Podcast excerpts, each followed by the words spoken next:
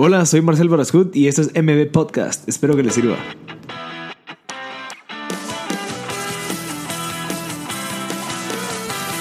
Hola a todos, gracias por sintonizar M Podcast. Estamos en el episodio número 18 con Andrea Cardona. Eh, de primero todo quiero agradecerle a toda la gente que pues, nos está siguiendo.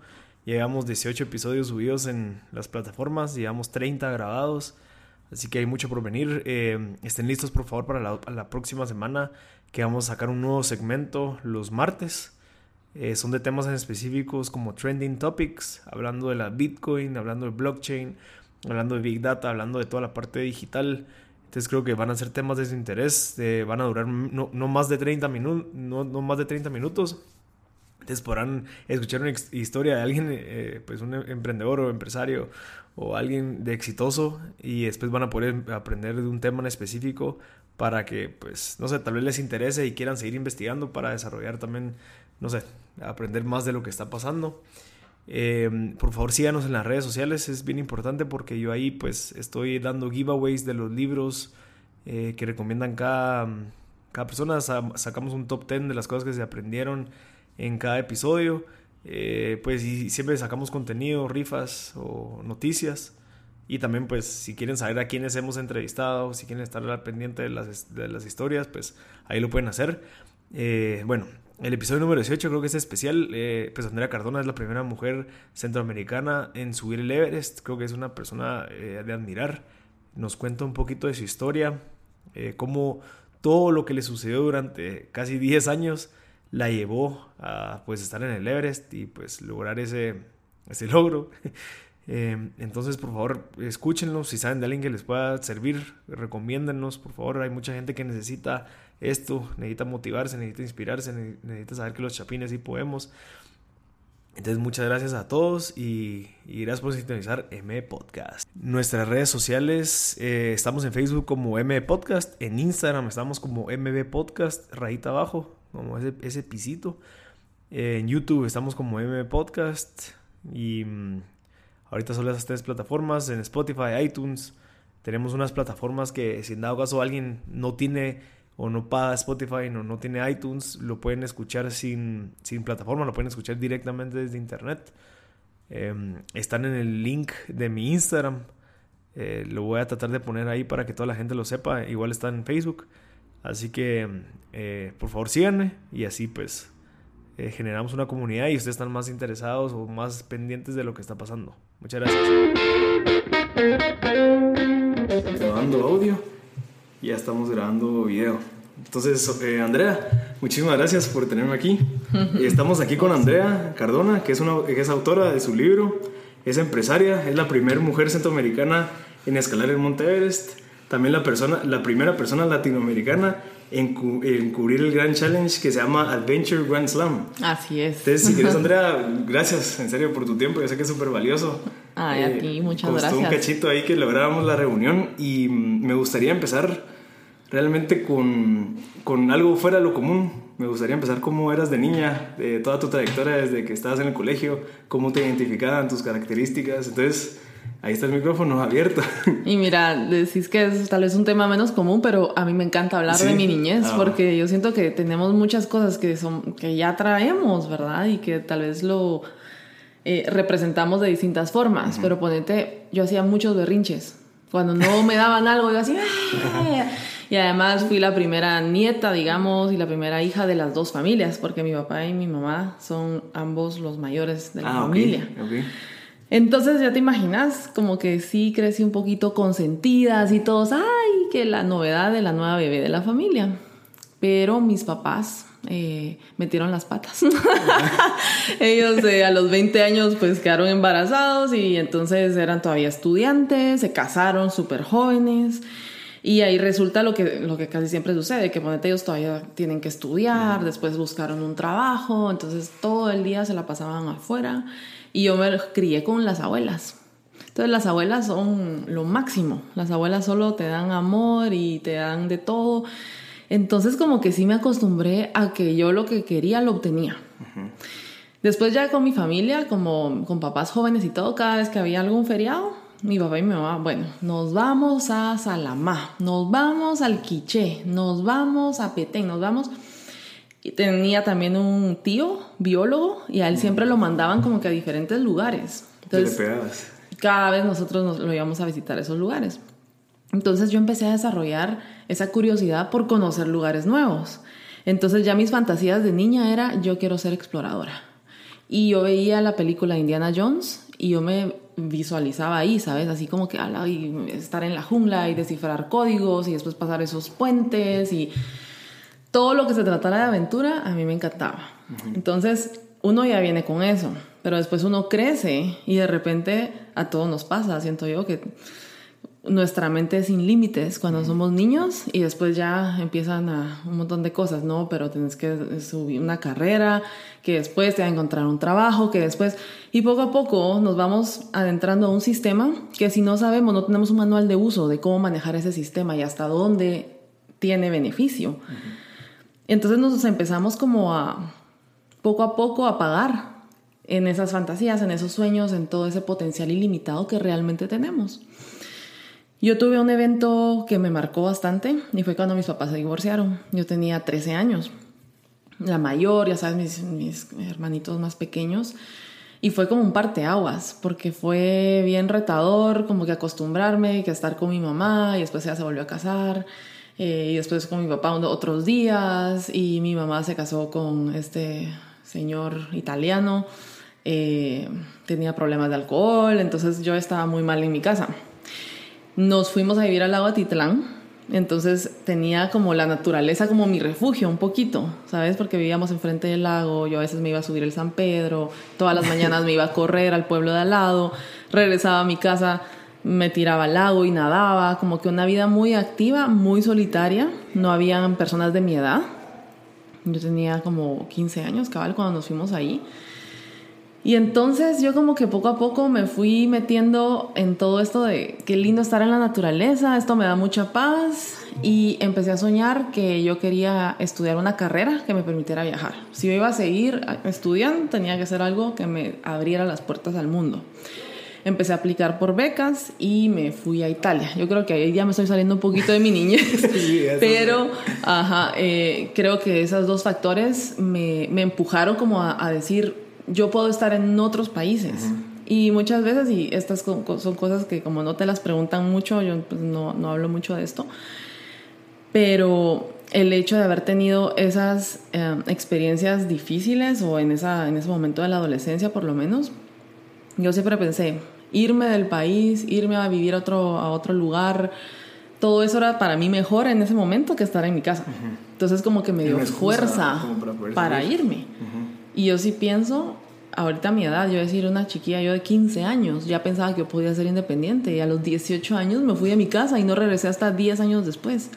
Imagínate, yo digo, ¿cómo a esa edad pude hacer esas cosas? Tal vez era por la relación que tuviste con tus abuelos, o sea, como gente un poquito mayor ya te abriría un poquito más la mente, ya pensabas otras cosas. Sí, ¿sabes? Y, y también como que yo siempre sentí que yo me merecía las cosas, o sea, yo decía, yo no me merezco esta vida. Entonces yo voy a buscar la vida que sí me merezco.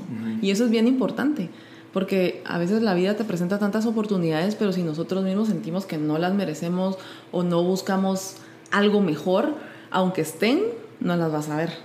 ¿Sabes qué curioso? Porque casi todos los episodios que hemos grabado, casi todos son los, los hijos pequeños. Entonces todos dicen sí, que como, como soy el hijo pequeño me, me, dejaron ser un poquito más libre, ya con mis hermanos grandes pues eran los que eran los estrictos y ahorita que soy el pequeño pues me dejaron un poquito ya, ya, o sea, ser libre pues ya no te ponen tantas restricciones porque ya saben cómo hacer las cosas. Entonces qué interesante tu punto de vista porque no, no fuiste no solo la, la, más grande, sino que la única en nacer en esa época, pues, porque fuiste la primera de, de, la familia, la primera nieta. Entonces tal vez esa, esa, no sé, esa oportunidad de estar con tus abuelitos, con, con las personas grandes y poder entender cómo funciona pues esa mentalidad, no sé, tal vez te hizo un poquito más madura de cierta manera y querer más rápido, o sea, saber más rápido qué es lo que querés, que te hizo pues a los 18 ya saber qué querías, porque eso a los 18 no creo que todos sepamos qué queremos, no, no creo que todos ya saben qué es lo que quieren y que a, eso voy a buscar, pues es, es, bien raro. Sí, Tienes razón. Y creo que algo que definitivamente sí ayudó es el hecho que mis papás me llevaran a hacer ese tipo de experiencias que los niños de esta época muy pocos viven. Y de verdad, yo conocí toda Guatemala y mi papá siempre me decía, Andrea, para que ames a tu país lo tienes que conocer. Entonces, desde niña creo que eso es algo muy importante porque imagínate tú a un niño decirle ahorita, ya no puedes ver redes sociales, lo aniquilas. Pero si tú le decís, ¿sabes qué? Vamos a acampar a lo volcán. Y venite y traemos, traigamos a tus amiguitos. Y yo siento que estamos en una época que en lugar de quitarle a los niños, le tenemos que reemplazar por una emoción igualmente fuerte o algo que los pueda hacer que se apasionen por algo diferente. Entonces ya por un deporte, por otro tipo de cosas que sí los hacen crecer. Ahorita lo que ha estado agarrando un poquito más de popularidad es los scouts. No es eso de que hayas incluso un programa que quiere fomentar más los scouts en los niños o los jóvenes de los colegios. Me encanta. Porque eso te hace que, una, que, que tengas un poquito de actividades más físicas de desarrollo mental porque te ponen a, pues, a aprender de, técnicas de sobrevivencia, de rescate, cosas así. Entonces te saca también y te quita el tiempo que estarías usando, no sé, tal vez viendo tele, viendo tu celular. Conoces gente de todo Guatemala, que es importantísimo, pues. No solo quedarnos con nuestros amigos o nuestra burbujita en la que vivimos a esa edad, porque del colegio te vas a tu casa y seguís haciendo tareas, lo que sea, y el día siguiente lo mismo. Entonces te mantienes esa misma mentalidad durante, ¿qué? Seis años. Total. Entonces es importante que, como tú decís, que, que hagamos esas actividades. Me encanta, me da mucha esperanza y de verdad, perdón, quiero agregar una cosa más, que es cómo nos hemos separado de nuestro origen, digamos, como la naturaleza. Porque cuando como niño, por ejemplo, solo ves carnes empacadas, todo está en, en los supermercados, después en la refri, después en tu plato. tú piensas que saber ni cómo se produce la comida. Entonces, si estamos como rompiendo algunos ciclos vitales para la preservación de este planeta, es porque no tenemos contacto con la naturaleza, no nos exponemos a entender los ciclos de la naturaleza, por eso somos cada vez más desesperados, queremos todo rápido, queremos todo y nos pasamos por encima de cualquier cosa. Y de verdad que cuando tú entiendes la naturaleza hay tanta sabiduría ahí, que ahí están, para mí, yo he encontrado casi que te puedo decir la mayoría de las respuestas ah, de la vida, así trascendentales, de, ah, es así como funciona, es que yo soy parte de esto. ¿Y cuál fue tu primera, tu primera aha moment en la naturaleza? ¿Y dónde fue? Mira, yo creo que a la, en una montaña, para mí es sentirme parte de eso. Entonces estás respirando, estás, no sé, viendo el paisaje, te sentís tu corazón. En realidad es como el privilegio de sentirte totalmente presente en algo. Tu mente no está en ningún otro lugar, está solo ahí y ese lugar es maravilloso.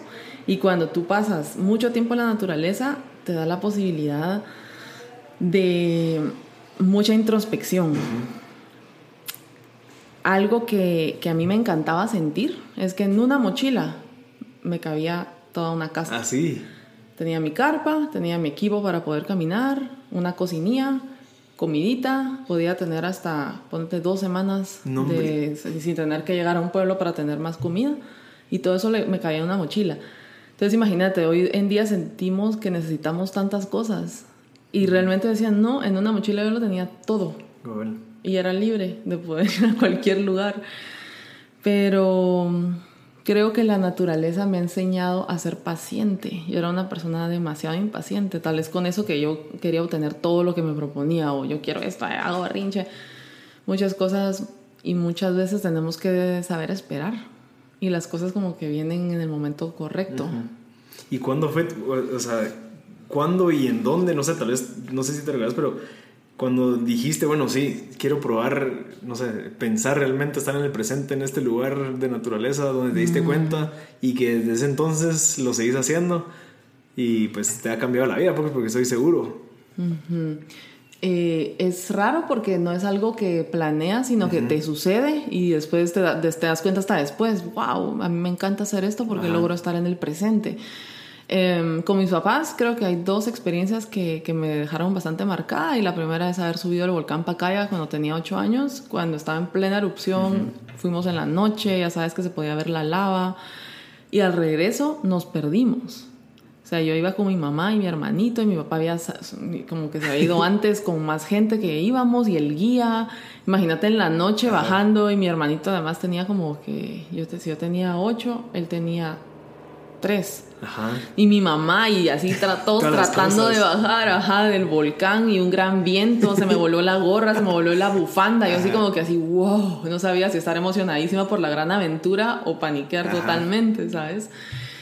Y eso me marcó mucho. Y la otra vez, la primera vez que nos fuimos a Semuc Champey, imagínate, calle de terracería, podía llegar solo en un 4x4.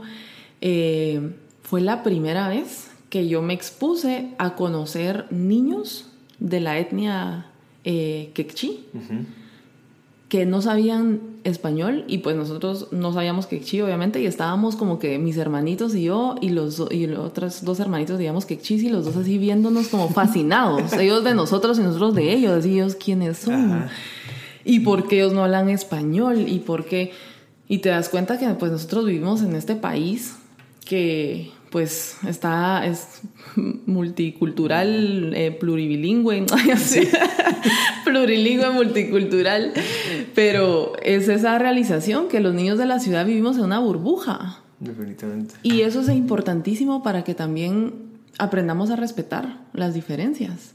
Y hay tanta discriminación y hay tanto clasismo todavía en Guatemala, después de haber viajado en tantos otros países, que de verdad yo digo, wow, viéndolo desde afuera, eh, tenemos estos dos obstáculos en Guatemala muy fuertes, porque eso previene que nosotros de verdad nos sintamos identificados como guatemaltecos y que luchemos por el bien del país, porque le tenemos miedo a los, a los que son distintos, porque decimos, ay no, empezamos a hacer así, capaz que cedemos poder y capaz de que nos matan a todos, qué sé yo, qué pensamos, ¿me entendés? Pero hay demasiado ese miedo que yo creo que está infundamentado o que tal vez está fundamentado, pero nosotros tenemos que darnos la tarea de entender, de conocer las diferencias, de, respetar, porque una actitud de respeto nos lleva a la paz. y, Yo creo que es mucho la ignorancia que tenemos, porque no, estoy seguro que no mucha gente sabe todo lo bonito que existe de esas culturas, o sea, la historia detrás de esas culturas y nosotros como, como no sé, tal vez los tachamos de que, ah, X, entonces, pues causa este tipo de, inconformidades. Pero seguiré regresando. A los 18 te fuiste a Italia, decidiste irte a Italia. ¿Y qué? ¿A dónde fuiste? ¿Qué hiciste? Bueno, yo llevaba una visa de 8 días porque tenía que hacer primero un examen de italiano ah, y solo si pasaba ese examen podía aplicar a una universidad. Entonces me hicieron el examen de italiano, pasé la prueba, parlo italiano. Sí. Y eh, bueno, estudié como que aquí en Guate unas clases. Em, y luego apliqué en la universidad y me aceptaron. Pero yo decía, como me había ido, como, no sé, mi papá no quería que me fuera, pero él me apoyó al inicio económicamente, pero él no me apoyaba como que moralmente, así, porque estás allá? Te vas a perder, no sé qué. Entonces eso me molestaba un poquito tener que depender de él económicamente. Mi mamá siempre me dijo, mira Andreita, haz lo que querrás. Mi mamá me daba toda la libertad y me dejaba hacer lo que fuera, pero no me apoyaba económicamente. Entonces era así como que quería tener esas dos cosas, pero en alguien junto. Entonces em, eh, me informé en la universidad y habían becas. Nos daban 10 becas al año a extranjeros. Y entonces me dicen, mire, además nadie, nadie las pide, pues ahí están. Y yo, ala, no puede ser. La cosa es de que eh, apliqué a la beca y me gané la beca. Y ahí fue espectacular porque me dieron el apartamento en el campus, eh, me daban comida en como que en la cafetería de la universidad, eh, en el comedor, digamos. Eh, luego las clases, solo, solo tenía que caminar, no tenía que gastar en transporte público, que es muy bueno, pero es bastante caro en Europa. Y entonces yo así era la más feliz porque tenía todos mis gastos fuertes cubiertos. Terminaba mis clases, ponte como a las 2, 3 de la tarde. Y luego todavía trabajaba un part-time en una perfumería que es como que fuera algo como fetiche aquí, ¿sabes? Entonces, y había un, un, como que lugar de sushi adentro. Y servían como que aperitivos en la tarde con sushi, que era como que empezaba a ser de moda. Yo trabajaba ahí, me pagaban 10 euros la hora, trabajaba 5 horas, yo tenía 50 euros al día. Ah, y para un estudiante era lo máximo. Entonces yo feliz, mira papá, ya gracias, no necesito tu tarjeta. Entonces para mí fue, fue un gran orgullo a los 18 años poder decir, bueno, soy independiente económicamente. pero que, ¿de qué tan corta edad ya estabas, o sea, o sea bien, bien decidida, pues, o sea, lo que querías? Eso, eso, eso creo que lo que iba al comentario que te dije antes o sea, que a tan corta edad ya tenías tus decisiones y ya las luchabas, pues, o sea, no solo, ay, yo quiero hacer eso y, y a ver qué pasa, sino que realmente quiero hacer eso y lo voy a hacer y lo hacías. Y ponen este ejemplo. Eso sí no te sé decir por qué. no, pues asumo que podría hacer eso. Pues ese contexto en el que viviste, pero... Y ahí, ahí fue donde que estudiaste algo relacionado con turismo. Estudié economía. Ah, economía. Del turismo. Ah, ok. Entonces era como una carrera para poder administrar cualquier tipo de negocio de turismo, eh, cruceros, eh, aviones, no sé, agencias, hoteles, todo las, la industria que, está, que gira alrededor del turismo. Y me encantó. Pero a mí me encantaba más marketing, ponte, porque era la parte más creativa que tú podías. Pero siempre enfocada en el turismo. Siempre enfocado en el turismo. Solo que el primer año y el segundo lo tienes con, en conjunto muchas clases con economía normal. Entonces llevábamos derecho, llevábamos todavía matemática que la odio, llevábamos... Eh, ¿Qué otra cosa? Como, bueno, economías, todas las economías, macroeconomía, microeconomía, no sé qué. ¿Y tú ya sabías, ah, no sé, a los 15 que querías estudiar eso? ¿O era, estabas buscando algo que te dejara, pues, que fuera similar con la parte de, la aventura? ¿Por qué no, no fuiste bióloga o algo así? Fíjate que yo sentí desde ese momento que para mí era más importante estudiar en el extranjero para abrirme una puerta al mundo que estudiar una carrera, digamos, como biología, arqueología. Yo hubiera podido estudiar en Guatemala, en la del Valle, había ecoturismo, arqueología, sabes que me interesaban. Pero yo decía, aunque no sea una carrera que es la ideal, que yo estudie en Italia, en italiano, conozca eh, otra cultura, otro idioma, ahí puedo viajar fácilmente a otros lugares, me pueden contratar en algún lugar para trabajar, ¿sabes? Eso era lo más importante. ¿Y eso sí lo pensabas tú a esa edad? Sí. Porque eso al final te pasó. Sí. O sea, después si adelantamos un poquito el tiempo, eso fue lo que realmente te pasó. Sí, por ahí tuve como un momento de, de duda porque terminé la carrera y empecé a trabajar en hotelería un año y medio y, y trabajaba en verano en, en, Sardeña, que es una isla maravillosa en Italia y el invierno me fui a hacer una experiencia en Nueva York. Porque el hotel de Sardeña cerraba durante el invierno. Ah, Entonces era como que de la misma empresa. Y me dijeron, mira Andrea, ¿por qué no vas a hacer una experiencia allá? Y como que me trasladaron. Entonces yo de ahí, de, trabajando, ¿sabes? En Manhattan y no sé, como que tuve... Tuve... Yo y al final, ¿sabes? Sos trabajador, ¿verdad? Entonces todo es carísimo. Entonces yo decía, a la gran, estoy ganando mucho más que en Italia, de tres veces más. Pero así igual te cuestan las cosas. Y trabajaba tanto que no, ya no disfrutaba nada, pues, de la gran ciudad ni nada, sino que solo era trabajo, trabajo. Pero eso sí, pude ahorrar un poco.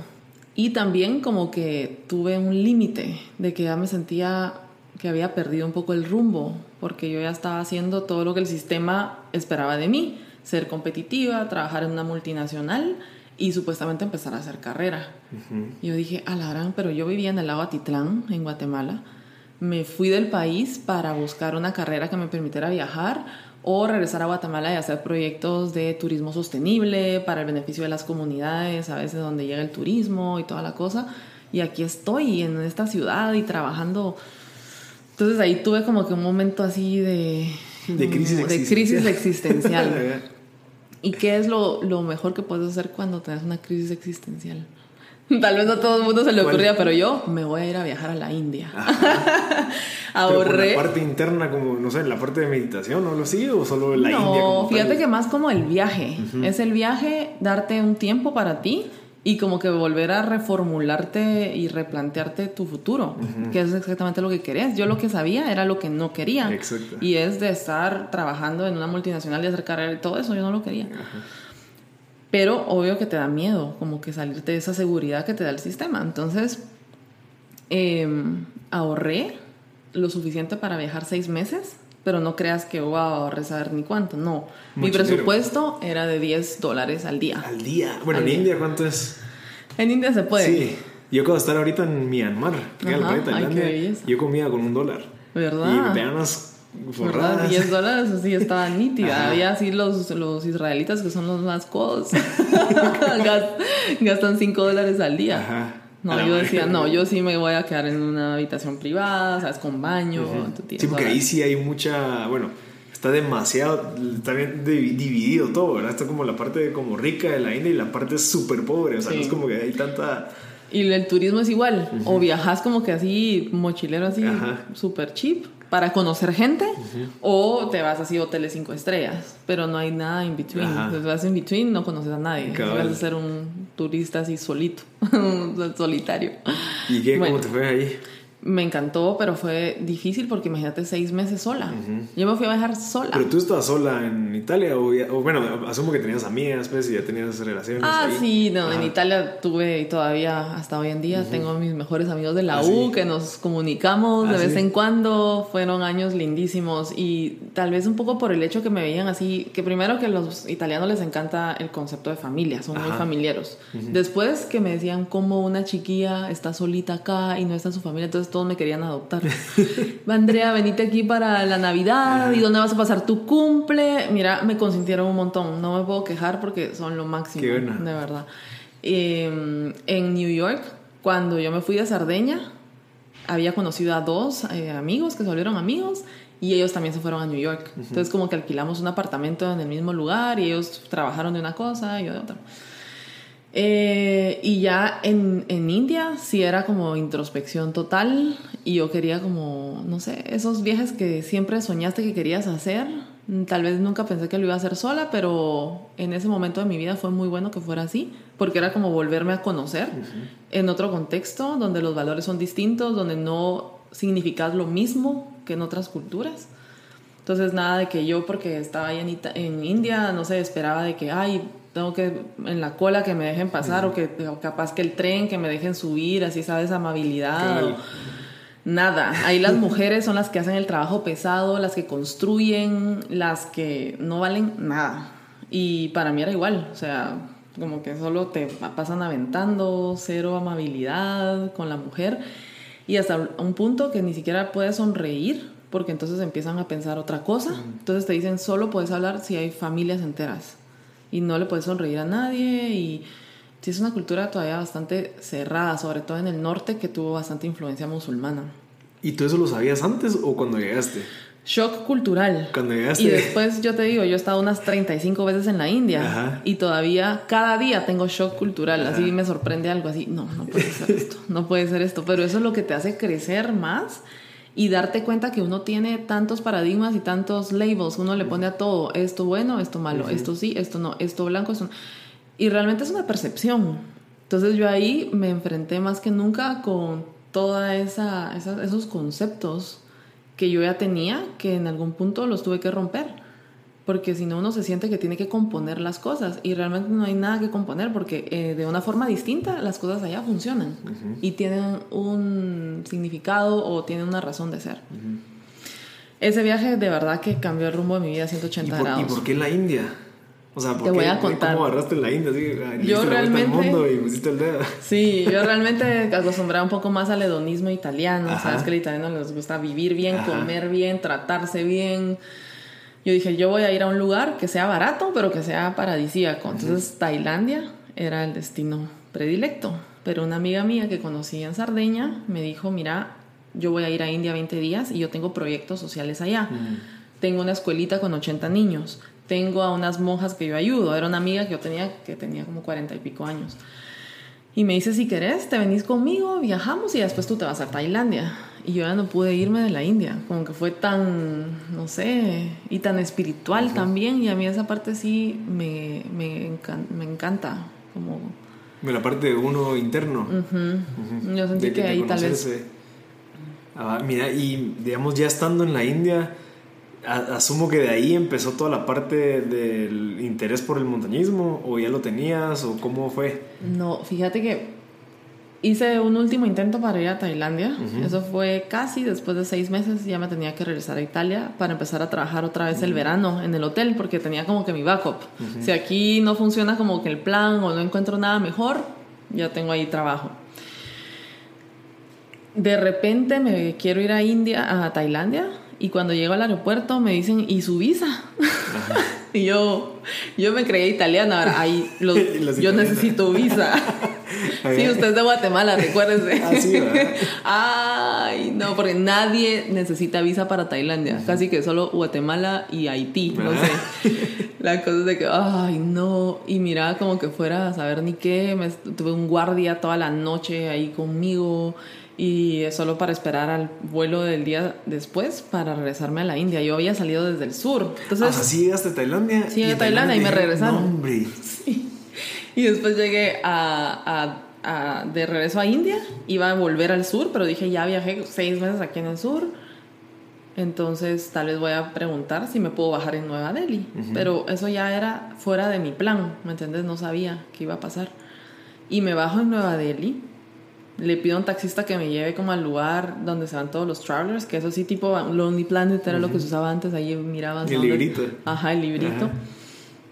Y llego y mira, me voy hacia un lugar a recargar mi, mi SIM card porque había agarrado una de la India.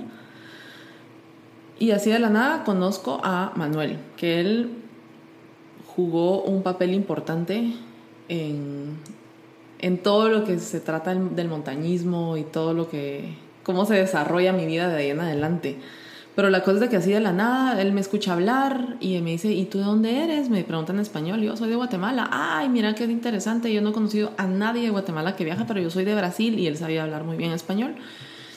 Y yo le pregunto, ¿y tú qué haces? ¿De dónde vienes? Ay, mira, pues yo acabo de terminar un retiro de Vipassana, que es un retiro de meditación de 10 días en silencio. Vipassana. Vipassana y me empieza a hablar de toda su experiencia como eh, espiritual y de cómo eso le encantaba y le empiezo a preguntar más de su vida y tú qué haces pues mira yo era médico en Brasil y después me decepcioné mucho del sistema porque imagínate yo trabajaba tenía mi clínica y también iba al hospital público y muchas mamás llegaban ahí con sus niños enfermos y yo les recetaba medicina y yo las mandaba pues a comprar la medicina, pero yo sabía que ellas no iban a poder comprar su medicina. Entonces para mí era bien frustrante. Me decía así como que, ala, yo siento que no estoy haciendo una diferencia. Entonces decidí irme a viajar y todo y me dijo así como que para hacerte la corta, ahorita viajo el mundo, hago deportes de aventura, mm, hice acabo de terminar de hacer un viaje de bicicleta de seis meses, escalo montañas, hago white eh, water rafting eh, o kayaking, mejor dicho, y así, y yo así, mira, así, eso es exactamente lo que yo quiero hacer cuando sea grande. Pero él de verdad en ese momento se volvió como que mi referencia de una persona que tenía una vida diferente, que estaba eh, medio perdido o desilusionado y que quería un cambio. Y él tenía una libertad total para viajar el mundo, para hacer todo eso. Entonces fue una persona muy importante en mi vida. Y después me dice, mira, eh, yo me voy a ir ya en unas horas al aeropuerto, pero yo regreso como en un mes y eh, con un grupo para llevarlos al campo base del Everest. Si tú quieres, te unes. Yo todavía tenía ese mes que supuestamente iba a pasar en Tailandia. Entonces lo aproveché para viajar en el norte de la India. Estuvo espectacular, es muy diferente al sur, entonces se siente casi un país diferente. Y llega el momento en que él regresa con el grupo y yo me voy para el campo base del Everest. Pero cómo, te, o sea, el Everest es otro nivel, pero tú ya tenías alguna experiencia de algún tipo así de montañismo. Fíjate que no, pero siempre fue una persona como que a mí, me encantaba correr, siempre hacía como ejercicios, pero yo me fui al campo base. Sí. Eso quiere decir, no es la montaña. Pero te animaste, pues, o sea, no creo que todos animen así de un solo. Pero, ok, ¿y qué? ¿Qué necesitaste? Y bueno, como que mi lista así de, de cosas que tenía que llevar, mi mochila pero algo pasó, ah. que cuando yo estaba acampando, yo me recordé así, wow, eso era lo que hacía con mis papás, eso era lo que hacía cuando era niña, ¿sabes? Estar en la naturaleza, acampando, mm, rodeada de, no sé, hasta culturalmente eh, interesante todo este trayecto, porque pasas por todos los pueblos sherpas, hasta me parecía un poco estar en Guate, ¿sabes? Y, y, yo dije, yo pensé eso, que eso me reconectaba a esa esencia de cuando era niña, de lo que a mí me encantaba hacer y de que yo quería ser una exploradora y todo eso. Entonces realmente no fue algo nuevo para mí, sino que fue reconectarme a lo que ya era parte de mí desde antes. Qué, increíble, ahorita, ahorita me lo estoy imaginando, es cómo todo el camino te llevó a eso. O sea, cómo desde Italia, después te fuiste a Nueva York y después te diste cuenta, regresaste y, como que todo se te, va, se te fue abriendo como un árbol y regresas a lo que realmente te gusta, que es tu esencia de estar en la naturaleza. Y ya de aquí, pues ya salen todas las otras historias, ¿ves? Pero qué bonito poner una pausa y entender de que tú también, pues yo sé que no, no, no es al 100%, pero tal vez seguiste mucho tu instinto. O sea, realmente confiabas en lo que tú querías desde aquí adentro y que te llevó pues a, a lo que sos ahorita, pues. O sea, qué, qué, qué, rico poder decir yo confío en mí. O sea, digamos, tú tus decisiones tú las tomabas. ¿A base de qué? De, de, de, estoy seguro de lo que tú sentías, qué es lo que yo quiero, qué es lo que necesito. Nadie te está diciendo, mira, andate a Italia, mira, andate a Nueva York porque hay una oportunidad. No, regresate, ahora anda a la India. O sea, nadie te lo está diciendo. Sino que realmente fue, fue una decisión propia. Es cierto. Qué interesante. Es cierto. Pues, o sea, siento que, que tal vez eso podría ser un mensaje que tal vez no lo esperábamos, pero de, de aprendizaje para todos que es realmente uno debería escucharse más a uno, o sea, realmente qué es lo que te, qué es lo que querés. O sea, realmente hay, hay, veces que son berrinches de que ya no quiero trabajar porque me saca mucho el jugo, bueno, bueno, pero ¿qué podrías estar haciendo si no? O sea, ¿qué realmente es lo que te gusta? ¿Dónde sos bueno? Y pues tu ejemplo, o sea, de lo que te llevó a... Yo sé que no hemos llegado a la parte de más emocionante que del Everest, pero qué bonito saber de que tú te fuiste guiando por lo que, lo que tú sentías. Y siempre da miedo. Ajá. ¿Sabes? Porque por un lado yo decía, yo tengo todo seguro en Italia, como que racionalmente decía, bueno, como que toda esta parte de mi vida, aparentemente hice bien las cosas. Terminé mi carrera, empecé a trabajar en un, una institución reputable y, y estoy aquí en Europa, ¿sabes? Como que mi familia orgullosa de mí. Y cuando empiezan y me dicen, no, ¿cómo así? Te vas a ir a mochilear a la India seis meses. Y sola. Y sola. ¿Y, ¿y para qué? Y, sí, sí, eso es...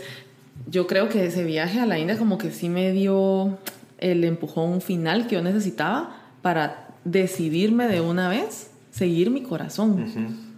Porque siempre está ahí la razón que eh, obviamente la necesitamos, pero Sí. Pero a veces no, o sea, a veces hay que escucharlo, pero tampoco dejarse llevar tanto por eso, pues, porque hay mucho miedo que, que no sos tú, sino que te lo meten, ¿no? Me quedé muy inseguro, que sabes ni qué te va a pasar y vas a ir sola y a hostales y no sé, como que ese miedo que uno ni siquiera, tal vez es que la persona que te la está diciendo ni siquiera ha estado ahí, pero le han dicho, entonces él te lo repite, entonces así se va repitiendo, repitiendo, entonces es un miedo que tal vez ni siquiera existe y solo te lo está repitiendo y que, y que si no sabes tú realmente lo que querés, te puedes dejar llevar por ese miedo, que es un miedo que viene de no sé quién, que se vino como repitiendo, repitiendo y que te puede afectar a, a lo que te llevó a ti a estar ahí, pues. Es cierto. Y sabes, tal vez si uno se preguntara qué es lo peor que me puede pasar.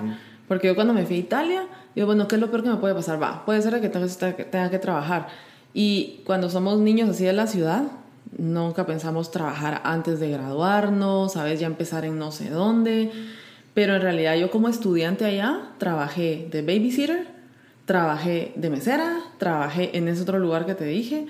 Entonces, si lo peor que te puede pasar es ponerte a trabajar o ponerte a hacer un trabajo que no es el ideal, pero te da los recursos y, es temporal. Y sabes que es, ajá. Entonces, siempre eso como que me ha ayudado porque a veces yo me quito mucho el miedo así.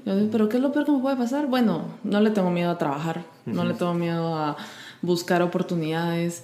Entonces, definitivamente sí, estoy de acuerdo contigo. Lo más importante es seguir el corazón, o sea, tu voz interna es como que fuera, no sé, lo que te dice el corazón que tienes que hacer.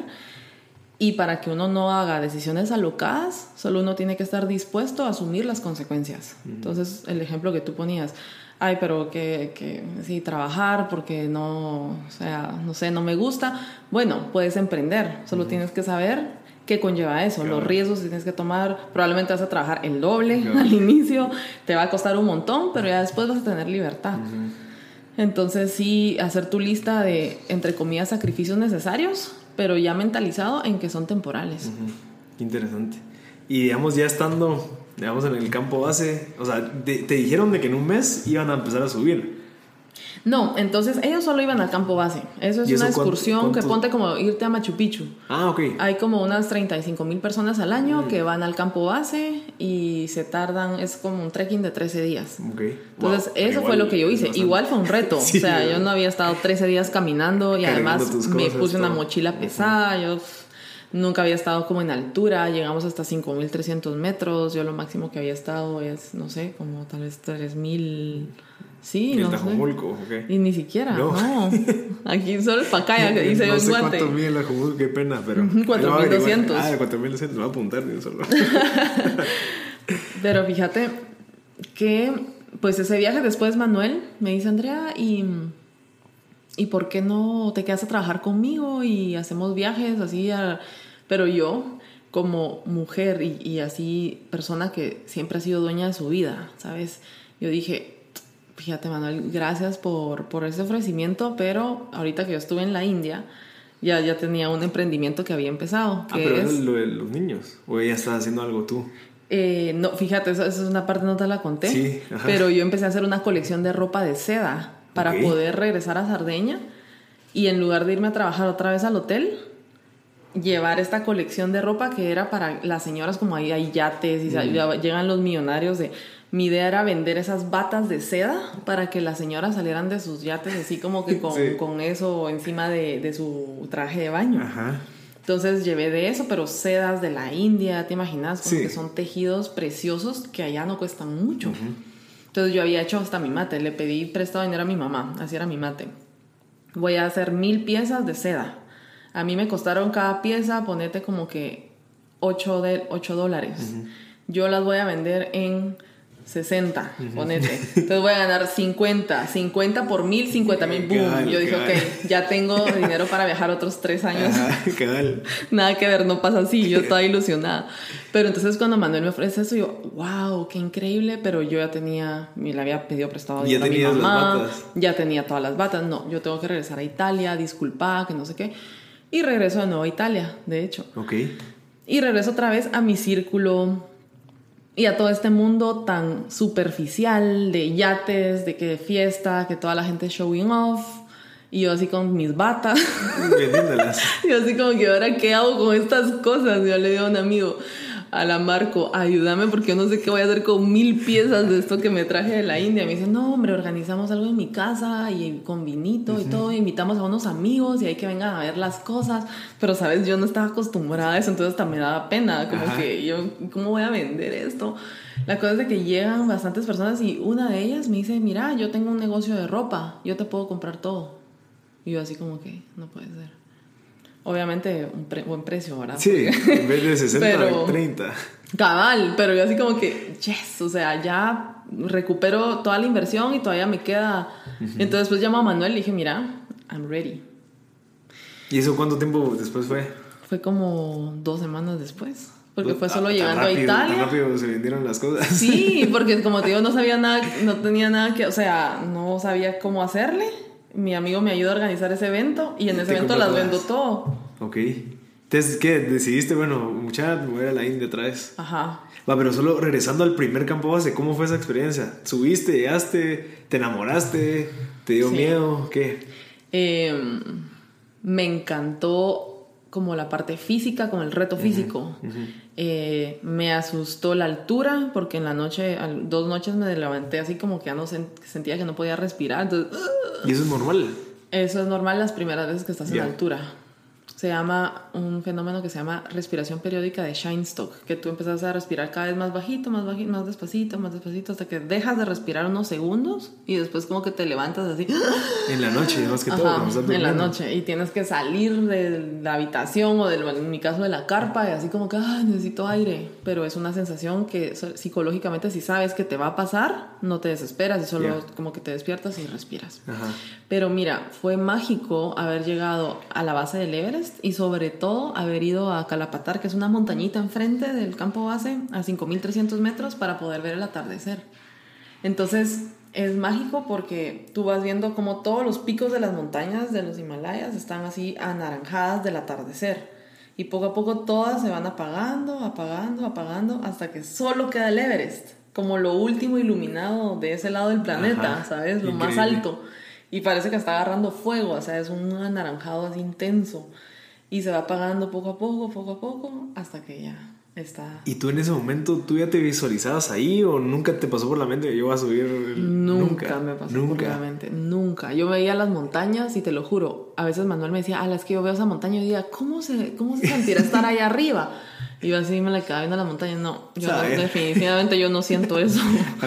No me da ninguna curiosidad porque yo sabía que era friolenta. Ah, y porque era asmática de niña. Entonces yo decía, no, yo las montañas, qué bonito el trekking. Las debilidades que no, nadie quiere tener si quiere subir Everest.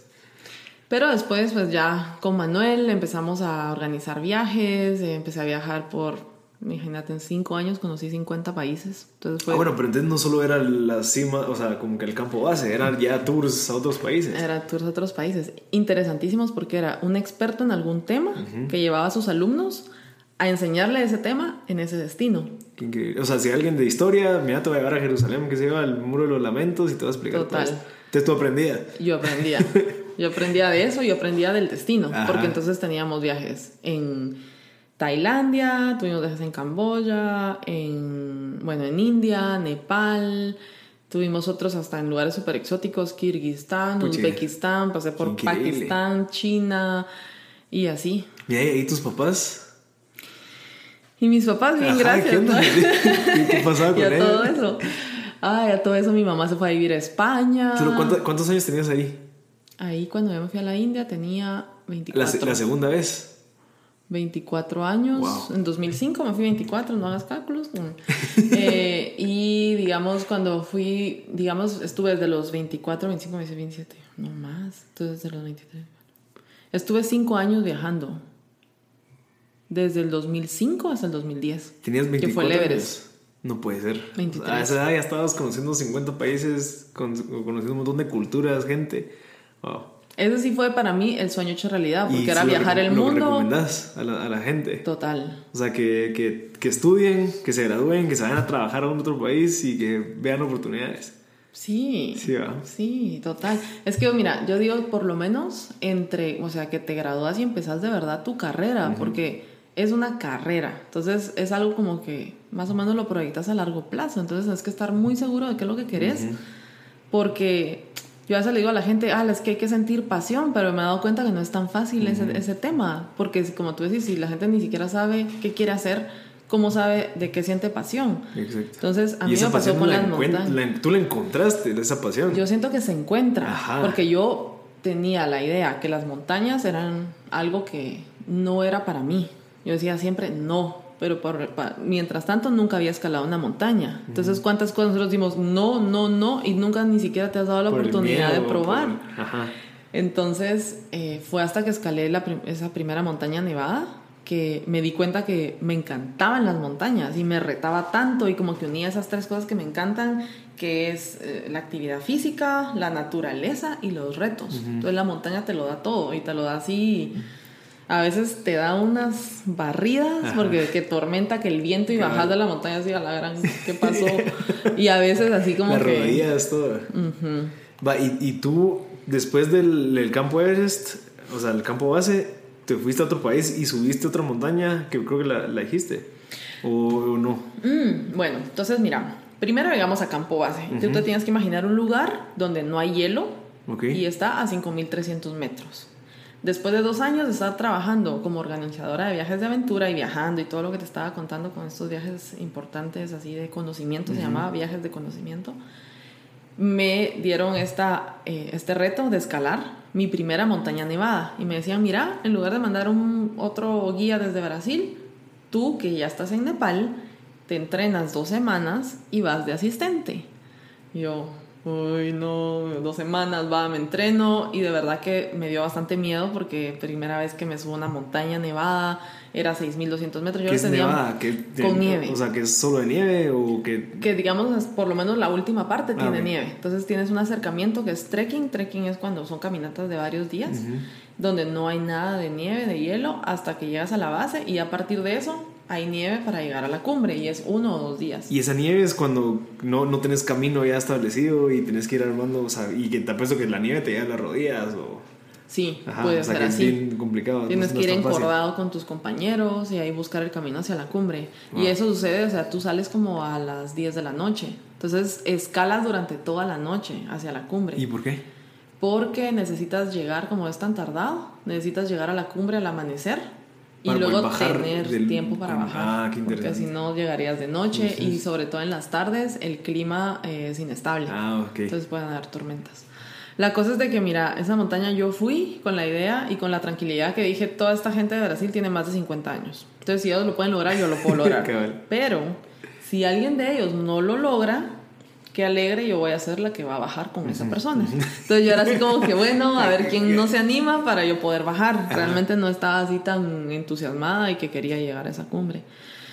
Total, que nadie se rindió. Yo para mí se me congeló todo, ¿sabes? Los, los dedos de los pies ya no los sentía, horrible, me dolía, me dolía todo pero la hora antes del amanecer siempre es la más fría. Entonces como que tú decís, voy a aguantar porque ya va a amanecer y nomás sale el sol que refleja con la nieve, empieza a haber un gran calor.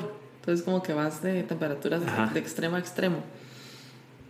Pero mira, la primera montaña nevada que yo subo para mí significó estar llegando a esa cumbre después de muchísimas horas de estar pasando frío, de estar sufriendo eh, pero tener como regalo de la naturaleza un amanecer espectacular. Así sabes cómo se empieza a poner esos colores anaranjado, morado, y después así en lo que sale así el sol y ya te da todos esos rayos. Y yo estoy en esa montaña y va a mi alrededor y están todas las montañas del Himalaya, habían muchas de más de 8000 metros de altura y el Everest está ahí.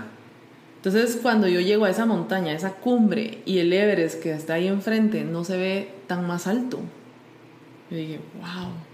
Interesante, o sea, fue solo como que nota mental, ahí está el Everest y no se ve tan alto y qué increíble que es el punto más alto del planeta.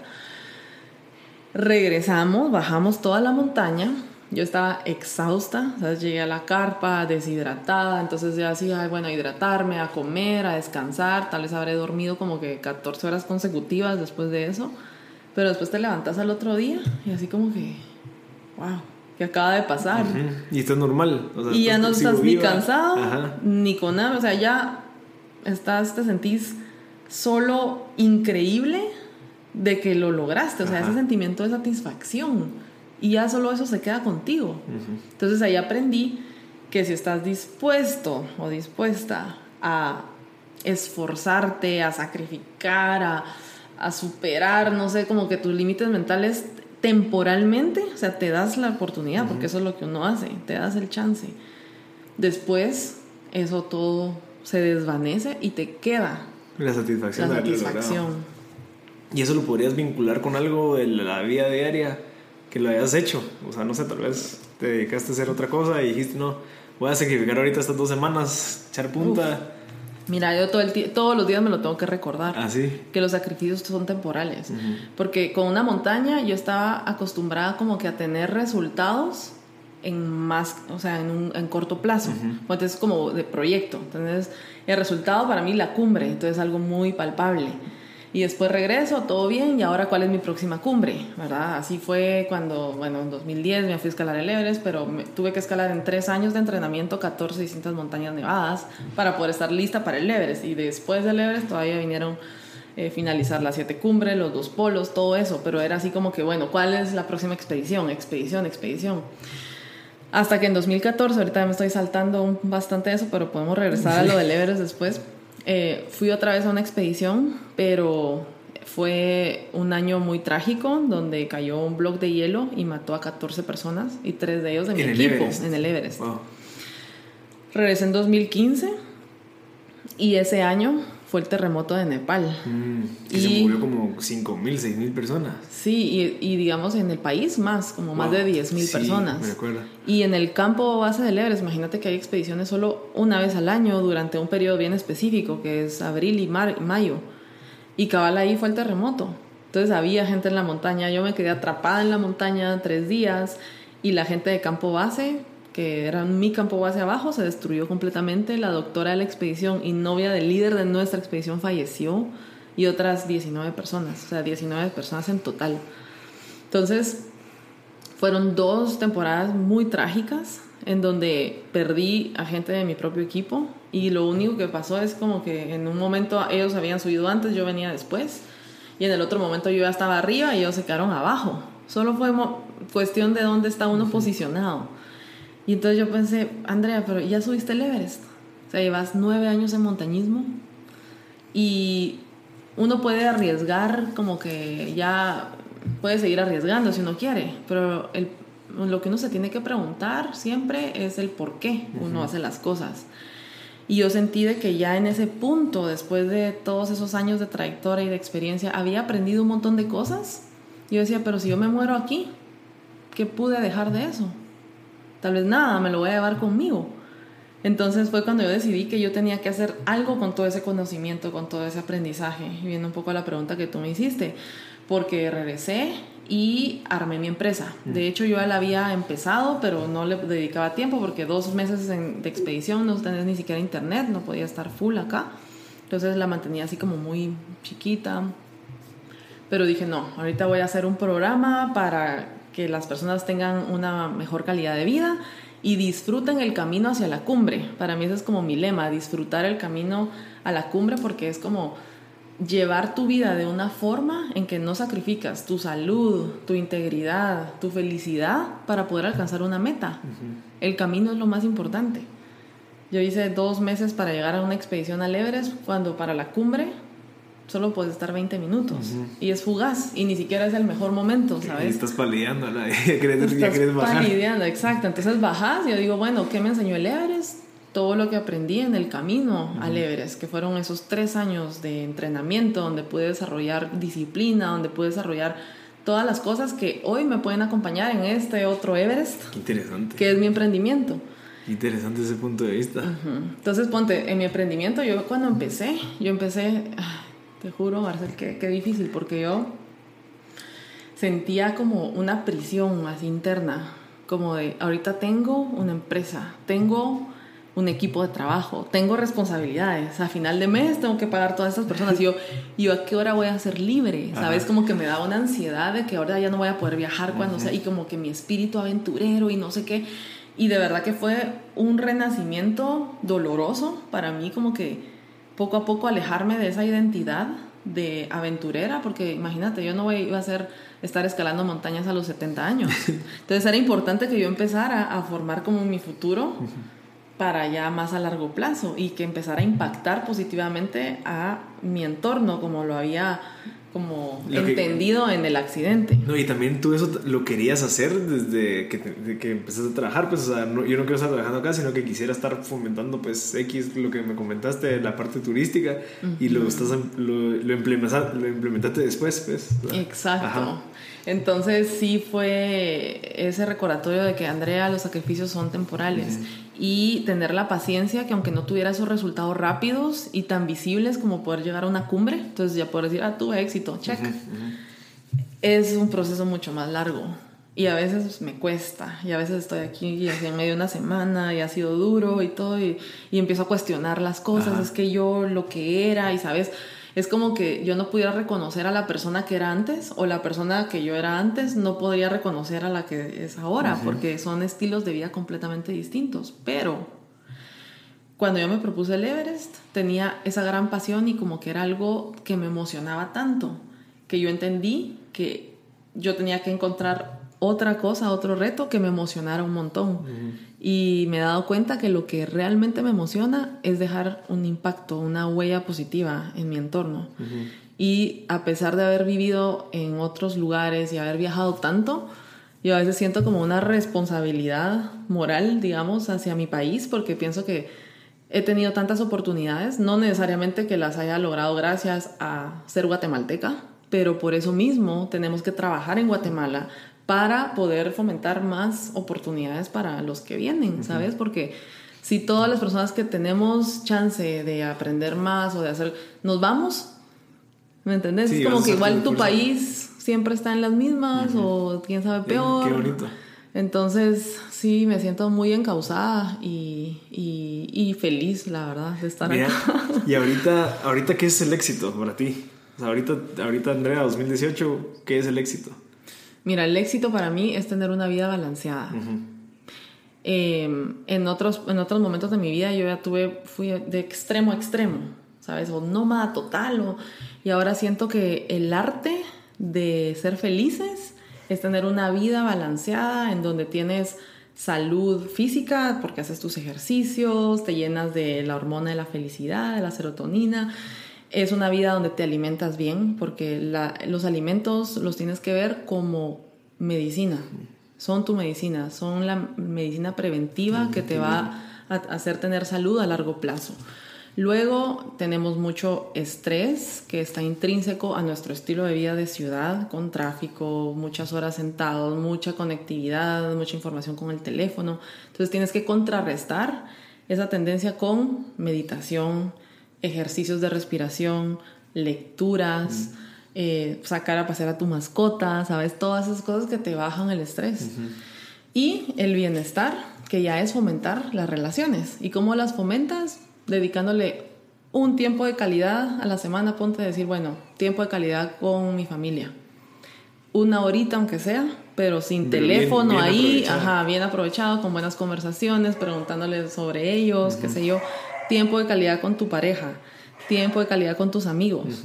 Todo eso es importante para tener esa vida balanceada y siento que eso es lo que estoy fomentando ahorita con mi programa y tengo pues el deber también de practicarlo con mi vida y eh, es bien bonito verlo, porque yo sé que tengo esas semanas de mucho trabajo y al final no me empiezo a sentir rara, ¿sabes? Entonces cuando me concentro digo, no, vamos a hacer una semana balanceada.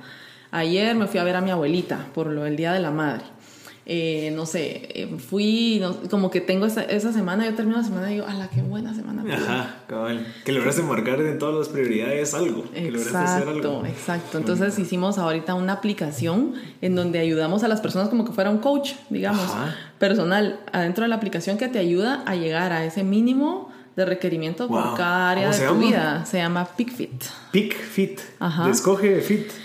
Eh, Pic más como de, de pico. Ah, Entonces, ah, P-E-A-K, ajá, K, P-A-K, Fit. Wow, y está, y está disponible en la... Está disponible, mira, por el momento este es, es, es Wellness for ah. Teams, se llama, es bienestar para equipos. Entonces ahorita lo estamos manejando eh, en equipos, porque sentimos que cuando tú tienes eh, un equipo que te apoya, puedes lograr cosas. O sea, puedes meter a toda tu familia y muchas de nuestras prioridades, apoyémonos entre nosotros. Exacto. Mira, ¿por qué no has cumplido esa? Y así. Ajá, entonces tú puedes ver en tiempo real, digamos, cada mes tienes una cumbre que alcanzar. Ah, qué interesante. Cada mes cambia de, montaña, ¿verdad? Y entonces tú puedes ver quiénes todavía están en campo base, quiénes ya van en campo 1, campo 2. Increíble. Eh, pero sí la estás promocionando. Fíjate que sí, pero ahorita todavía, porque estábamos hasta hace poco ah, en el momento de debugging. Ah, Entonces ya sabes que es un proceso porque te funciona re bien en iPhone y en los Androids que hay tantos, en unos sí, otros no. Entonces qué interesante, qué bonito. Y eso es un poco el, la, el resultado de lo que pude experimentar con este programa de bienestar y salud, que lo tengo hace cuatro años, y donde me di cuenta que yo motivaba a la gente a, bueno, te, haga más ejercicio, haga y de repente teníamos personas que hacían cinco horas de ejercicio al día, ¿me entiendes? Se fueron y entonces ya no compartían con su familia y era demasiado eso, hasta que me di cuenta que no, eso también, eso no trae bienestar real. Eh, ¿Qué trae bienestar real? Pues tener todo esto balanceado. Entonces lo hice en colaboración con mi prometido. Ah, qué bueno. Pedro Muchas gracias. Sí, hasta todo eso para mí es como exótico, ¿sabes? Y wow, me voy a casar y con alguien de Guatemala. Ah, Ajá. Sí, eso pasa. Siempre viajas por todo el mundo y te enamoras de un chapín.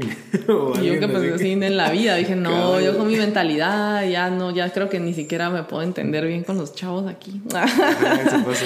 Pero sí, entonces... Qué bueno, qué bueno. Mira, Andrea, y contanos un poquito del Grand Challenge. El ah, Adventure... el Adventures Grand Slam.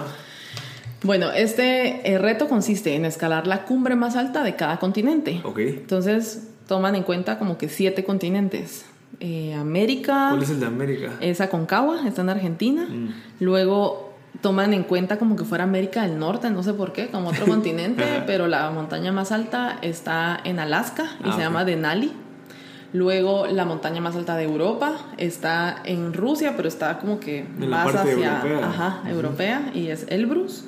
Luego en Papúa es un lugar fascinante, by the way, tiene hasta caníbales, imagínate. Papúa Nueva Guinea. Ajá. Ajá. Está como que esa isla está dividida en dos, como que fuera Haití y República Dominicana, y está Papúa y Nueva Guinea al lado. pero son como dos países distintos porque Papúa pertenece a Indonesia. Mm. Entonces ahí es un trekking de 200 días por la jungla para llegar a la base de la montaña y después es una montaña técnica de roca. 200 días. Kilómetros. Ah, kilómetros. Yo dije días. Sí, días. Ay, perdón. Un, año caminando. No, no, kilómetros. ah, ajá. Kilómetros. De ida es otros 200 de regreso. Sí, es bastante. Em, entonces esa fue la más alta de Oceanía, digamos, y está la más alta de la Antártica, que es Vinson. Entonces es fascinante ir al continente de la Antártica, increíble. Y luego está la más alta de Asia y del mundo, coincidentemente, que es el Everest. ¿Y, tú, cuántas llevas? Tú subiste el Everest de primero de todas las demás. No, yo escalé 14 montañas antes de escalar el Everest en entrenamiento al Everest. Ah, bueno, pero dentro de esas 14 iban muchas de las que son de este reto. Ajá, el Everest ah, fue la quinta de las siete. Ya, ya. Ok, y mira, ¿y cómo hacías para financiarte tantos? O sea, no creo que sea tan barato. O sea, tanto viaje, ¿cómo llegabas? ¿Qué hacías?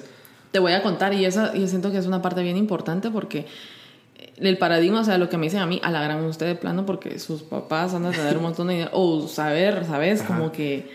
Y lo más increíble es que todo lo que yo he logrado es ganado. Ajá. ¿Me entendés? Y ni siquiera así como que no, porque yo ya entré de un solo a saber ni qué banco como mana. No. Mira, en el trabajo que yo viajaba por todo el mundo, me pagaban bien, pero no es como que si alguien hiciera el mismo trabajo, le pagarían lo mismo, ¿me entendés? Tal vez aquí en Guatemala, pero a mí me pagaban 3 mil dólares al mes. Entonces, con ese dinero, lo que yo hacía es, lo ahorraba, porque durante seis meses que yo viajaba trabajando, me pagaban todo, digamos, todos, los, todos los gastos pagados. Luego, cuando me mandaban, por ejemplo, a Machu Picchu en Perú, yo aprovechaba que me pagaban el boleto y me pagaban la estadía ahí y, me pagaban por guiar el grupo, pero ya que estaba en Perú, organizaba una montaña de entrenamiento. Mm. Entonces, eso es lo que yo siento que es buenísimo que todos aprendamos a hacer, a ser estratégicos y muy creativos de cómo vamos a lograr obtener los recursos.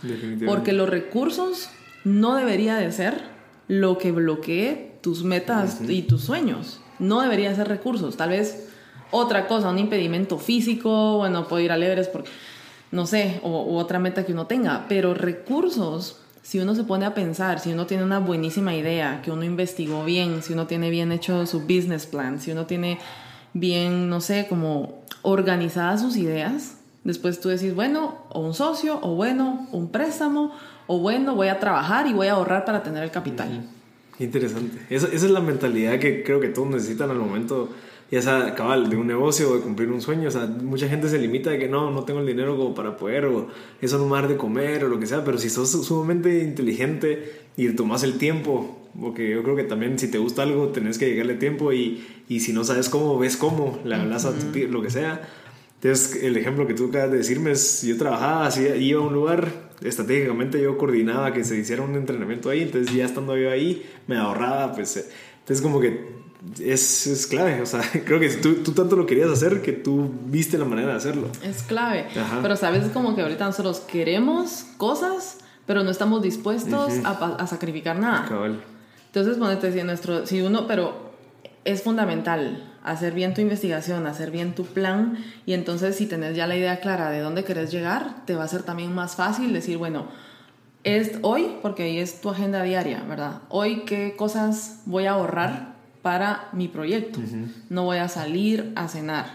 Voy a salir y sabes es tan satisfactorio que todos esos sacrificios después se van a convertir en algo mucho más grande que tiene propósito y todo, pero si uno solo tiene como que la idea en tu mente del más o menos lo que te, gustaría hacer y no la pones ya en un papel como un plan y con una fecha, entonces ahí es más difícil hacer ese sacrificio. Sí, creo que hay que, hay que empezar a valorar más la parte de largo plazo. uno sabe mucho por la parte del corto plazo, que es lo que tengo yo ahorita, mi zona de confort, pero ¿qué pasa si me salgo un poquito? ¿A dónde me va a llevar? Total. O sea, qué, qué interesante que, que, penses así. Me gusta porque lograste, pues, no sé, que tal vez no, eh, es un tema que no hemos hablado mucho, pero subiste el Everest. o sea, llegaste a la cumbre, no es nada fácil. O sea, creo que ¿cuántas mujeres lo han hecho? Mira, eh, cuando yo iba a subir, lo habían hecho solo 250 mujeres en el mundo versus casi 4.000 hombres. Entonces solo representaba un 7% de las personas que lo habían escalado. Pero tu posibilidad de lograrlo, te contaba que es una de cada tres personas lo logra. Porque el clima, porque se enferma, o sea, la estadística es 35%. Pero no de muertes. No. Solo es de que no logran, no logran llegar a la cumbre. Pero todos los años hay muertes. Eh, Respecto a la gente que llega a la cumbre, ponte que las fatalidades están como un 7, 8% de la gente que, versus que, que llega a la cumbre que fallecen. Uno de cada 10. Wow. ¿Y es más difícil la subida o la bajada? La subida. La subida. La bajada ya. Hasta podrías como que si tenés un windsuit tirarte así no, solo. sí. sí, ya casi que, pero no, sí, la subida es así como que... Porque te pasas 54 días subiendo, ah, así subiendo, bajando, subiendo más alto, baja, recupera, subiendo más alto, baja, recuperas, así hasta que te vas a la cumbre y de ahí bajas todo en, bueno, dos, tres días. Pero ¿Y, cuando regresaste del, del Everest, ¿qué, ¿qué, cuál era tu otra meta? ¿O cómo, cómo, o sea, ya haber cumplido el Everest es como que, bueno, ¿ahora qué, qué otra cosa? Sí, fíjate que a mí me dio esa gran gana de regresar a Guate, porque habían, eran 10 años que yo estaba fuera. Y yo siento que el Everest también te pone en perspectiva la vida. Y ahorita que tú me hablabas del corto plazo versus largo plazo, la montaña te da ese recordatorio constante que en cualquier momento puedes ya no estar. Es una cuestión de, no sé, coincidencia, te toca, no te toca, no sé. Pero el punto es que cada vez que estás ahí, es ese dualismo de sentirte muy vivo, muy viva. Yo me sentía así tan viva como nunca, pero al mismo tiempo muy cerca de no estarlo si hago algún error. Y yo siento que esta vida siempre tenemos que ponerla en perspectiva cuando tenemos que hacer estas decisiones de qué quiero hacer, qué me gusta, qué me apasiona porque yo pienso que tenemos 40 años productivos. todavía a los 20 estamos como que eh, no tenemos tanta experiencia, estamos como totalmente... Eh, Tienes el derecho de no... Tienes el derecho de confundirte, de hacer todas tus muladas. Es importante que las hagas. Entonces no importa, reckless. y después ya uno va entendiendo. Entonces yo siento como que tenés de los 30 a los 60 y esos son 30 años, ¿verdad? Sí. Donde tenés como que esa oportunidad de hacer un impacto en el mundo o no. Y ya después de los 60 es como que todo se va viniendo así, tu salud, tus energías, nos empezamos a envejecer todos y ya vamos como que para afuera. Y hay otras prioridades también. Tienes hijos, o sea, nietos, lo que sea, entonces como que ya... Sí, y entonces lo que yo pienso es que cuando uno se pone a pensar a la madre, tengo 30 años así como que con mis facultades al tope, así todo ideal. Ya que Mano, tenés que hacer algo, pues, porque yo a veces, ya cuando regresaba a Guate, decía, yo siento que aquí la gente siente como que va a vivir 500 años. sí, como que los ritmos, todo. Entonces, yo siento que es como también un llamado a la acción, porque yo no tenía ningún como privilegio de decir, ala, porque Andrea ya empezó como que de otro nivel, entonces de ahí es fácil. No, yo estaba empezando desde cero. ¿Sabes? Siendo independiente de los 18 años, chambeando, queriéndome ir de mi casa, de mi familia, lejos y todo. Y entonces eso es cuando viene, bueno, si yo lo pude hacer, todos lo podemos hacer, porque es cierto, todo lo podemos hacer. Que quieras sacrificar el tiempo que tú sacrificaste para lograr eso, ya es otra cosa. Exacto. Pero lo bueno es que si tú decidís que no es para ti, salir de tu zona de confort, tenés que solo saber que es una decisión. No hay excusas y no hay como que una posición de victimismo. Ajá. Ay, no, pero a mí la vida nunca me dio. No, nunca quisiste buscarlo o tal vez decidiste que no era para ti y que estabas feliz en la casa de tus papás y ahí te quieres quedar, no sé, o trabajar en la empresa con tus papás, todo, totalmente todo es válido. No para todos es así salir a... ¿Verdad? No es para todos. Pero sí es una decisión y siento que es una realidad para todos los que quieran lograr sus sueños, que, que lo hagan. Y, hay un dicho que, que, lo, que lo quiero repetir, que es, ¿cuál es tu Everest? Es lo que tú decís mucho, ¿verdad? Como que cuál es tu, tu meta o, cuál es tu cumbre que querés, pues, no sé, ya sea lograr o resolver. ¿Cómo lo podríamos asimilar ahorita para la, gente que está escuchando? Yo creo que cuál es tu Everest es cuál es esa meta por la que tú estarías dispuesto a darlo todo. Ah, ok. O sea, sacrificar esos cinco años que tú tuviste para lograr esa meta. Y ponete cada mes, depende de la meta, ¿verdad? Pero lo más importante es whatever it takes. O sea, ¿por qué estás dispuesto a sacrificarlo todo? Ok. Entonces, siempre es así como a mí, todas esas respuestas nunca me vinieron automáticamente, sino que fue a través de hacer una experiencia, algo que nunca había hecho. Entonces, ¿qué tal hacer cada mes una experiencia que nunca hiciste antes? Porque no sabes si ahí vas a encontrar tu pasión. A mí me pasó en las montañas. Nunca, si hubiera escalado hasta que escalé una montaña me di cuenta que era mi pasión. Ajá. Entonces, si nunca lo hubiera escalado, pues me hubiera muerto sin saberlo. Y lo, bonito es de que, de que tú tenés la potestad de tomar la decisión. O sea, tú sabes de que, ¿sabes que subo la montaña? No, me voy a quedar aquí dormido. Y tú sabes de que, o sea, te, pones en una perspectiva y tú sabes que sí la tomaste y, te decís, pucha, lo que hubiera perdido si hubiera dicho que no. O sea, ¿dónde estaría yo ahorita? ¿Qué estaría haciendo? Si yo hubiera dicho solamente no, no, no quiero, me quiero quedar viendo tele o o voy con mis cuates a X. Entonces, qué bonito saber de que todo esto, o sea, volteas a ver para atrás y dices, puchica, si yo no hubiera hecho esto, si yo no hubiera decidido hacer esto, si yo no hubiera, o sea, porque al final tú sos la que tomas las decisiones. Entonces, qué bonito saber de que al final tú tienes el control de tu vida y de tu destino. Total. Y eso no todos lo saben porque mucha gente tiene miedo y se deja llevar por, mira, mi papá quiere que yo sea doctor. Entonces, voy a ser doctor porque toca. Pero ¿qué pasa si no? Yo no, no quiero ser doctor y quiero hacer esto y puchicas, al final surgió que no fui doctor, pero me paré conociendo a alguien que me llevó a X. O sea, qué bonito, pues, que, realmente el ejemplo de querer fomentar de que la gente tome sus propias decisiones y a lo que, lo que su corazón nos guíe. Total. Es tomarse completa responsabilidad por tu existencia, porque te dicen, tú viniste a este mundo siendo responsable de una y solo una persona, que eres tú. Imagínate lo que una persona plena y feliz puede hacer en su entorno. Definitivamente. Entonces nosotros podemos dar más siempre y cuando nos permitamos eso, tener la libertad de ir tras nuestras metas y, y, y, hacernos y volvernos personas felices. Porque ahí vamos a estar después, no, es que yo al final hice lo que mi papá quería o no, a mí me dijeron esa vez que no, pero no le podemos dar la responsabilidad a nadie más. Nadie, nadie. Es solo nosotros. Y entonces para, para esto yo te quería contar algo muy poderoso que podemos hacer, porque a veces uno piensa en, bueno, planteate una meta y entonces vas tras tu meta, pero uno de repente en el camino hay dificultades, hay obstáculos, se vienen las tormentas, después una crisis económica, después un montón de cosas. ¿Qué es lo que te hace seguir? Entonces hay dos cosas que tienes que tener muy fuerte. Y una es la pasión. ¿Cómo sabes de que estás apasionado por algo? Te estás disfrutando el camino. Porque si solo estás aguantando de todo, porque entonces cuando llegue a la meta voy a ser feliz, eso nunca pasa. Y lo otro es el propósito. Entonces yo le llamo las dos P's, pasión y propósito. Y el propósito es preguntarte el porqué de las cosas. O sea, que, eh, me gustaría, esa es mi meta. Entonces, pero ¿por qué tengo esa meta? ¿Por qué? Porque me encantaría poder tener, no sé, mm, una mejor posición económica. ¿Por qué? Porque entonces así puedo comprar una casa. ¿Por qué? Porque me gustaría pues tener un lugar seguro y después tal vez tener una familia. ¿Por qué?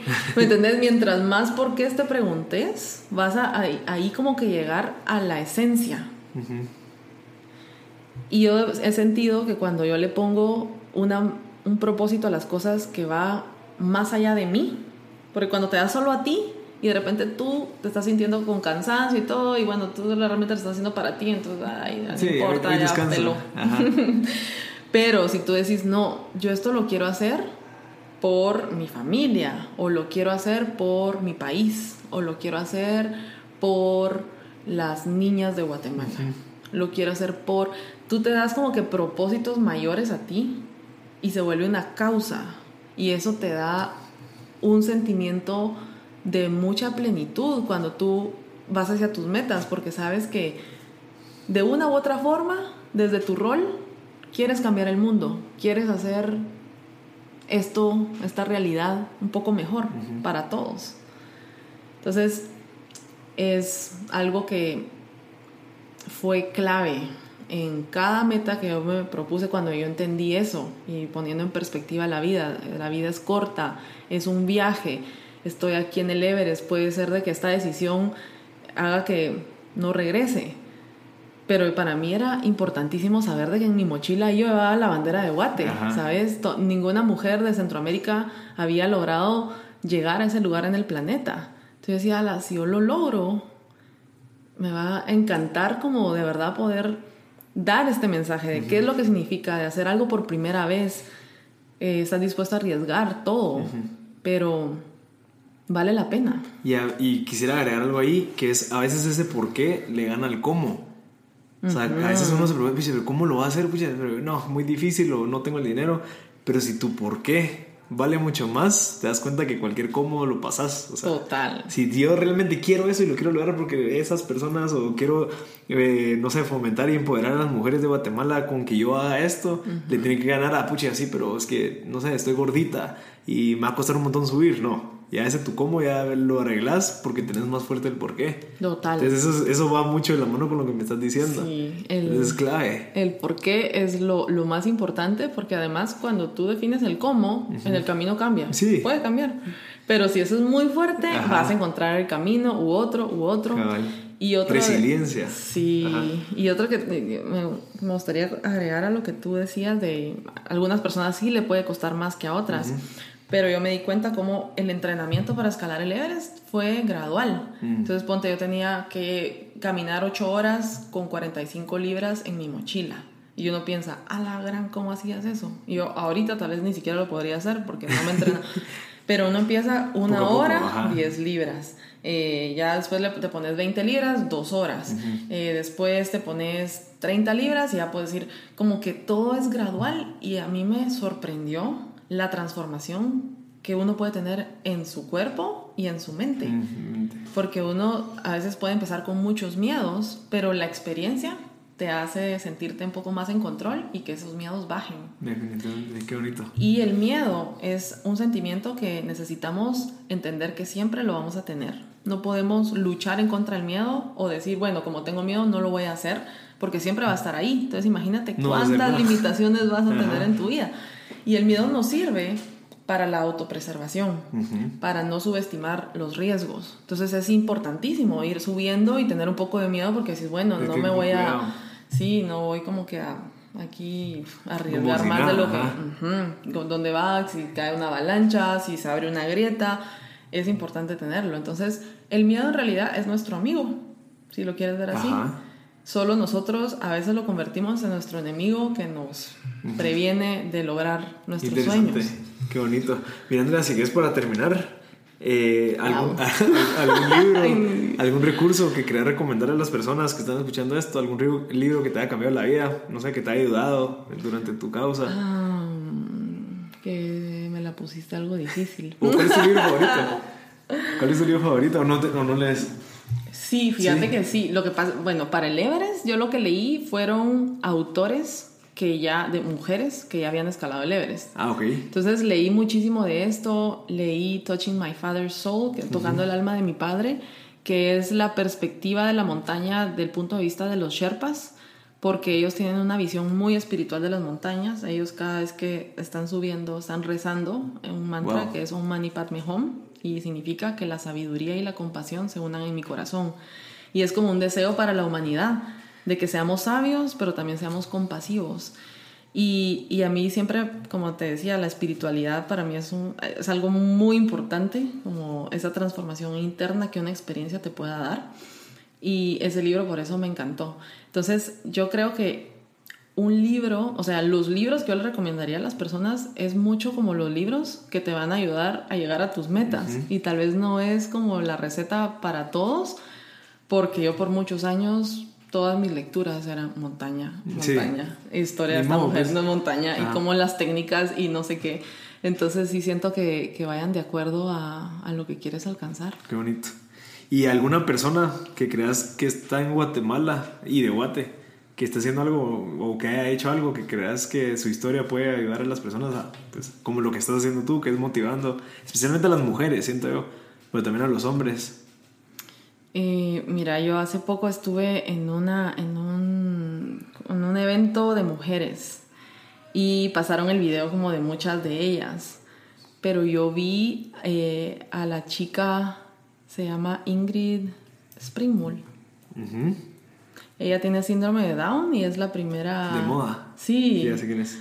Mira, ¿sabes lo que a mí me encantó de ella? Que se ve que es una chica que es tan guerrera que ella dijo, a mí no me dejaron entrar a la universidad porque yo tenía síndrome de Down, entonces yo fui a buscar y entonces al final ella logró entrar a la universidad, entonces es como que against all odds, ¿verdad? Como contra la corriente, lograr sus objetivos, pero al final cuando tú la escuchas hablar, ella tiene un alma de niña y yo siento que eso no lo tenemos que perder, como que todos nosotros tenemos una, en mi caso, una niña interna, en tu caso un niño interno y en todos los que nos oyen.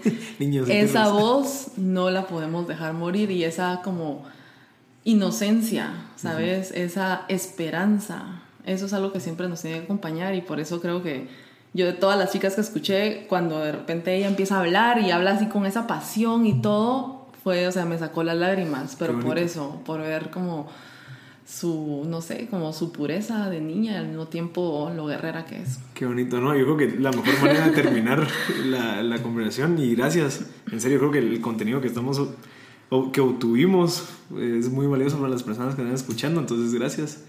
Y espero Lo no que sé, te puedo decir que todo esto que te conté hoy aquí a nadie creo que te lo he Ah, contado. Qué bueno, qué bueno, qué especial. Así que sí fue otra. Y espero, no sé, tal vez en, no sé, seis meses, siete meses volvernos a juntar para ver qué estás haciendo, alguna otra historia. Va, va a haber mucha gente que te va a querer preguntar algo, entonces pues... Seguro. Y mira que dentro de seis meses la aplicación sí ya va a Ah, estar fijo. disponible para todos. Entonces, Y ahorita sí está disponible. ahorita sabes como es solo de equipos, Mm. lo tenemos disponible para empresas. Eh, pero nuestra idea es ya pasarlo después consumer. Y entonces que ya, por ejemplo, tú digas con tu ¿Cómo en cuánto equipo tiempo? de amigos, lo vamos a hacer con tu familia. Eh, calculamos como en agosto. Wow. Entonces Bueno. sí, como no seis meses. Fit. Así, pic de pico de montaña, no de escoger. Ajá. Peak Fit y ahí lo descargan mucha. Sí, hay una página de hecho donde tú puedes pedir Ah, bueno. solicitud. Entonces ponte que tú no eres una empresa, pero quisieras probar la app. Ah, nos manda la solicitud y nosotros te la mandamos. ¿Y eso en qué página? Eh, es en, en PIC, que es peac. Ajá. Punto fit. Punto fit. Y así, www.fit. Exacto. Ah, ahí, ahí lo vamos fit. a poner en el link. Así que Andrea, muchas gracias y espero que éxitos en todo lo que estás haciendo. Gracias, igualmente. Gracias. Gracias a todos por haber sintonizado M Podcast. Este fue el episodio número 18. Les recuerdo que también está en video eh, y que también lo pueden compartir. Eh, yo voy a estar sacando pues pedacitos de los videos para que a ustedes les sirva. Eh, y así hay, hay momentos claves dentro de la conversación donde es importante grabar un poquito. Entonces vamos a cortar esos pedacitos y, y ponernos en las redes sociales. Eh, estén pendientes de cada domingo sacamos un nuevo giveaway en Instagram y en Facebook de los libros que estamos pues eh, que nos está recomendando la gente de los episodios. Entonces creo que les puede interesar si hay un libro que les haya interesado o, mm, o algún recurso. Entonces eh, bueno de verdad muchas gracias por haber sintonizado M Podcast y espero que les siga sirviendo y estén pendientes a la próxima semana para los nuevos episodios. Muchas gracias